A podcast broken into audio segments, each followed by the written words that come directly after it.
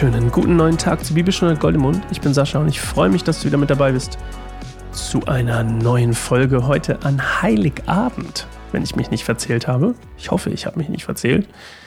Heiligabend, wie schön. Frohe Weihnachten und schön, dass du wieder mit dabei bist, auch an diesem wunderbaren Feiertag. Ist gar kein Feiertag, aber an diesem wunderbaren feierlichen Tag zu einer neuen Folge Bibelstund hat Gold im Mund. Das Tier aus dem Meer. Das ist nämlich heute eigentlich dran. Und wenn ich eigentlich sage, dann weiß ich nicht, warum ich eigentlich sage, wenn das Tier aus dem Meer ist heute dran. Ich hatte kurz darüber nachgedacht, vor einer Weile mal, ob ich an Weihnachten irgendwie so eine Weihnachtsfolge mache oder so. Und ich glaube, das ist einfach nicht nötig. Ihr seid schon überladen, du bist schon überladen mit Weihnachtssachen. Und ich glaube, es ist okay. Über gibt es Andachten, über gibt es Gottesdienste und das ist toll. Deswegen bleiben wir bei der Offenbarung. Die ist nämlich auch toll. Und wir lesen heute das Tier aus dem Meer. Das ist Kapitel 12, Vers 18. Und dann geht es direkt weiter zu Kapitel 13, 1 bis 10. Also wir waren beim Krieg im Himmel, dann fällt der Drache runter, sauer auf die Frau, verfolgt die Frau, kriegt sie nicht, die wird beschützt und ähm, in der Wüste und ja, er ist einfach sauer, der Drache, ne? Also Satan ist sauer. Und bevor wir das lesen, wollen wir ein bisschen zur Ruhe kommen. Heute umso mehr zur besinnlichen zum besinnlichen Weihnachtsfest. Und ich hoffe, du findest einen Ort, wahrscheinlich alle Kindergärten zu, alle Schulen zu, alle, alles zu. Ich hoffe, du findest trotzdem einen ruhigen Ort, um ähm, ja, einfach mit mir herauszufinden, was Gott uns heute über diese Bibelstelle zu dir, zu mir sprechen möchte. Bis gleich.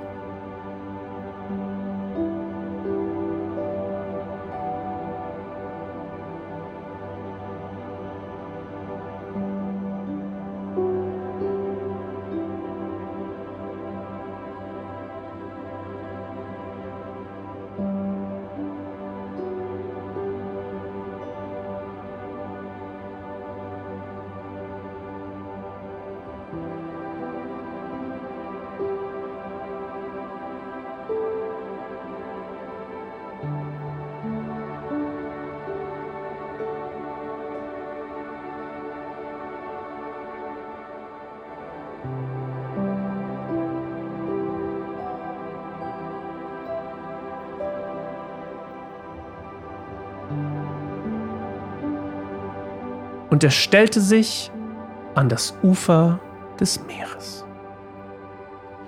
Und dann sah ich ein Tier aus dem Wasser aufsteigen, das sieben Köpfe und zehn Hörner hatte. Und auf seinen Hörnern hatte es zehn Kronen, und auf jedem Kopf stand ein Name, der Gott verspottete. Dieses Tier sah aus wie ein Panther, aber es hatte Bärentatzen und ein Löwenmaul. Und der Drache gab ihm seine Kraft und seinen Thron und große Macht. Ich sah, dass einer der Köpfe des Tieres offenbar tödlich verwundet war, aber die tödliche Wunde wurde geheilt. Die ganze Welt staunte über dieses Wunder und folgte dem Tier. Sie beteten den Drachen an, weil er dem Tier solche Macht gegeben hatte, und sie beteten das Tier an. Wer kann sich mit dem Tier messen? sagten sie. Wer kann mit ihm kämpfen? Dann wurde dem Tier erlaubt, schreckliche Dinge und schlimme Lästerungen gegen Gott auszusprechen. Und es erhielt die Macht, 42 Monate lang zu tun, was es wollte. Da stieß es Lästerungen gegen Gott aus und verhöhnte seinen Namen und sein Zelt und alle, die im Himmel wohnen. Und es wurde dem Tier erlaubt, Krieg gegen die Heiligen Gottes zu führen und sie zu besiegen. Und es erhielt Macht über alle Stämme und alle Völker und alle Sprachen und alle Nationen. Alle Menschen, die auf dieser Erde wohnen, werden es anbeten. Alle, deren Namen nicht seit Erschaffung der Welt im Buch des Lebens aufgeschrieben sind. In dem Buch des Lammes, das geschlachtet wurde. Wer bereit ist zu hören, der höre und verstehe. Die Menschen, denen das Gefängnis bestimmt ist, werden in Gefangenschaft geführt werden. Diejenigen, denen der Tod durch das Schwert bestimmt ist, werden getötet werden. Dann benötigen jene, die zu Gott gehören, Standhaftigkeit und Glauben. Es ist Uh, spannend. Also, ne, das Tier aus dem Meer ist natürlich, also hier geht es um eine politische Macht, die quasi eine irdische politische Macht, die sich erhebt und die Macht vom Satan bekommt, so.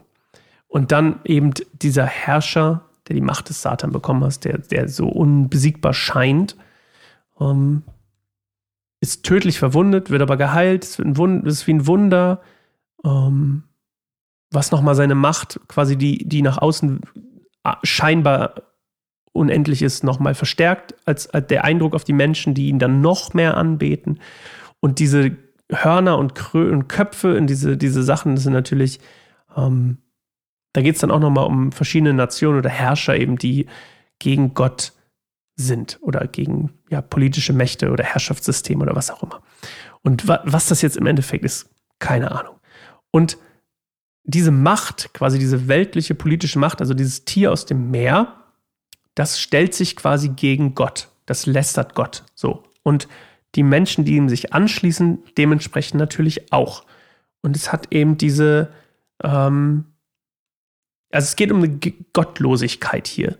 Also wirklich eine, nicht nur irgendwie jetzt, ach ja, nicht mehr so, nicht mehr so toll. Du kommst ja heute, naja, Gott, ja, ist schon was auch mal, sondern es geht hier wirklich um eine Gottlosigkeit, um eine Verfolgung und das ist dann eben der Krieg gegen die Heiligen Gottes. Also es geht hier nicht nur darum, dass du jetzt irgendwie machen kannst, was du willst und alle anderen machen was anderes und das ist okay und du machst halt trotzdem dein Ding und die machen ihr Ding. Nee, es geht hier wirklich um Krieg gegen dich, wenn du denn eben einer der Heiligen Gottes bist.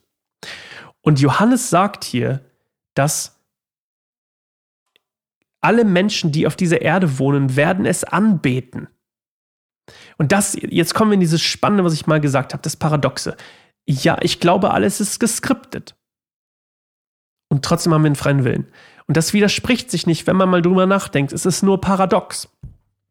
Weil, wenn Gott deinen Willen kennt, und das ist eben die höhere Ebene, wenn Gott deinen Willen schon vorher kannte, den du hast, den du bekommen hast, oder den du dir angeeignet hast, wie auch immer man es nennen will, dann wusste Gott ja schon, dass das passieren wird. Also ist es trotzdem Teil des Skriptes und das ist sehr ver, ver, ver, verworren. Aber wir lesen hier was sehr Spannendes. Johannes sagt, alle Menschen, die auf dieser Erde wohnen, werden es anbeten. Es steht fest. Alle deren Namen nicht seit Erschaffung der Welt im Buch des Lebens aufgeschrieben sind. Das bedeutet doch, wenn ich das lese und es wortlich so nehme, dann bedeutet das, dass bei der Erschaffung der Welt schon stand, da stand schon das Skript, wer im Buch des Lebens steht. Und alle anderen werden sowieso dieses Tier aus dem Meer anbeten, also den Satan stellvertretend. Und alle, die, und dann kommt das Spannende, die ins Gefängnis, die fürs Gefängnis bestimmt sind, werden in Gefangenschaft geführt werden. Die durch den Tod durch Schwert bestimmt sind, werden getötet werden. Das ist für mich eine der offensichtlichsten Stellen, wenn man sagen möchte, wenn man daran glaubt, dass alles geskriptet ist. Und dass es eben, es gibt ja auch Leute, die sagen, es gibt nur Vorherbestimmung und dass der eigene, eigene Wille ist total egal. Existiert eigentlich nicht. Also so eine gewisse Unmündigkeit. Ich weiß jetzt auch nicht, wie das auf theologisch fachsprachig heißt, aber wir sind wir auch nicht hier.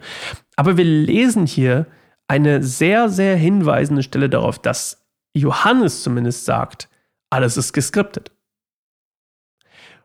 Und das ist irgendwie spannend, aber auch irgendwie demoralisierend. Und das geht so ein bisschen in meine Frage für dich heute über.